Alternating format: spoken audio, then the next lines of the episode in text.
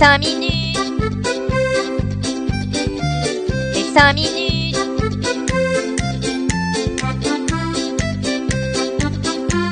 Les 5 minutes du coin.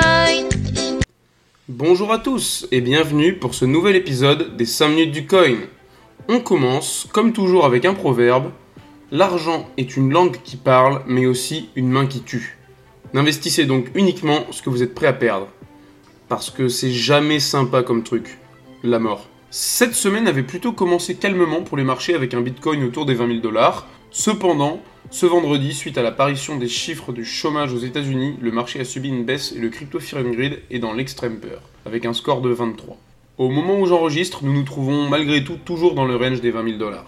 Je vais tout d'abord vous parler de Kaka, ou plutôt Kim Kardashian pour les moins intimes, qui s'est fait épingler par la SEC pour une de ses stories Insta sur laquelle elle faisait la promotion de la crypto-monnaie Ethereum Max. Alors déjà, rien que le nom, tu sais que ça pue du boudin. Elle a sorti un truc du genre ouais, il y a un pote qui m'a parlé d'un super projet, alors qu'en fait le pote en question, bah, c'était les mecs du projet quoi, qui au passage lui avaient filé 250 000 dollars pour en faire la promotion. Bref, on connaît la musique. Après son lancement, la crypto a fait x5 puis est retournée en dessous du sol. Kim Kardashian a écopé d'une amende d'un million 260 000 dollars et d'une interdiction de faire de la promotion pour des projets crypto pendant 3 ans. On continue avec une autre personnalité qui nous a fait un coup de Trafalgar cette semaine, et cette fois-ci ça se passe chez nous. Je vous le donne en mille, on va discuter du génie Bruno Le Maire. On parle ici d'une tentative grave d'atteinte à la vie privée. En effet, l'État a déjà un droit de regard sur un document qui s'appelle FICOBA, recensant tous les comptes bancaires des Français. Mais là, les services de Bruno Le Maire sont allés plus loin. Ils, ils voulaient carrément le réformer pour avoir accès au solde des comptes ainsi qu'à toutes leurs transactions. Lui, quand il va en club échangiste, il prend ta femme, par contre, il te file rien en retour. La direction interministérielle du numérique a heureusement bloqué cette demande. Malgré tout, pour faire plaisir à Bruno, n'oubliez pas vos cols roulés pour cet hiver. Encore un rebondissement dans l'affaire du rachat de Twitter par Elon Musk.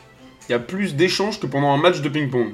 Aux dernières nouvelles, il devait y avoir un procès entre les deux protagonistes suite à l'annulation d'achat d'Elon Musk, mais il a fait volte-face.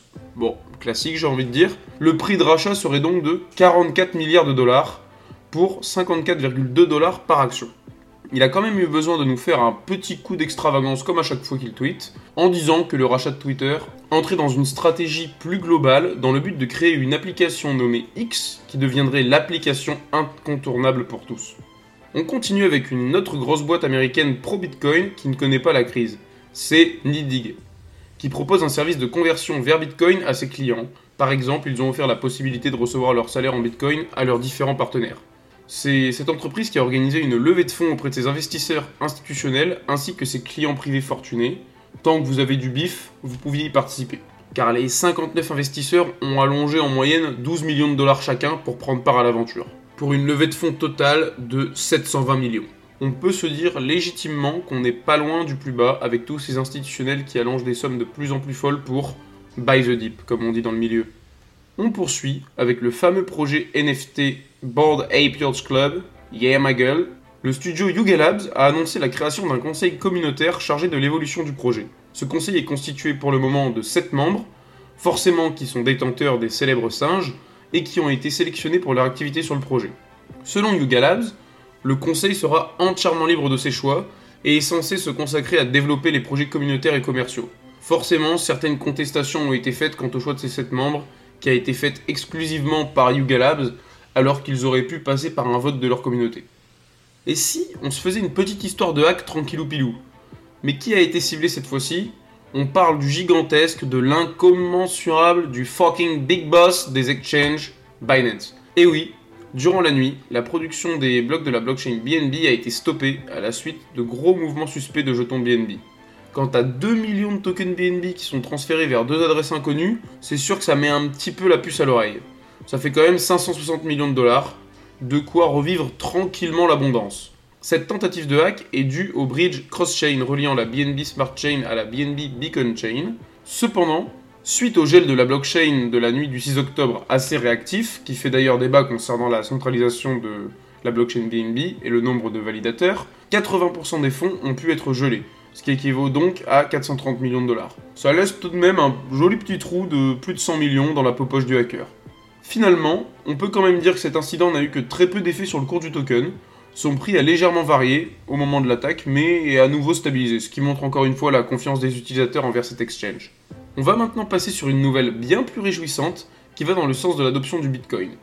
Un petit groupe d'Américains crypto-enthousiastes de l'État de Caroline du Sud, accompagné de Curtis Loftis, le trésorier de cet État, donc un mec dont l'avis pèse un minimum dans le game s'il y a un jour de question d'adopter le Bitcoin, se sont réunis. Ils ont fait leur sac à dos et ils sont partis tous ensemble au Salvador, en immersion dans le Far West qui est un pays acceptant le Bitcoin comme monnaie. Cette visite, selon eux, a été très enrichissante et ils ont été fortement impressionnés par l'éducation financière que le pays délivrait à ses citoyens pour leur faire comprendre comment et pourquoi utiliser Bitcoin.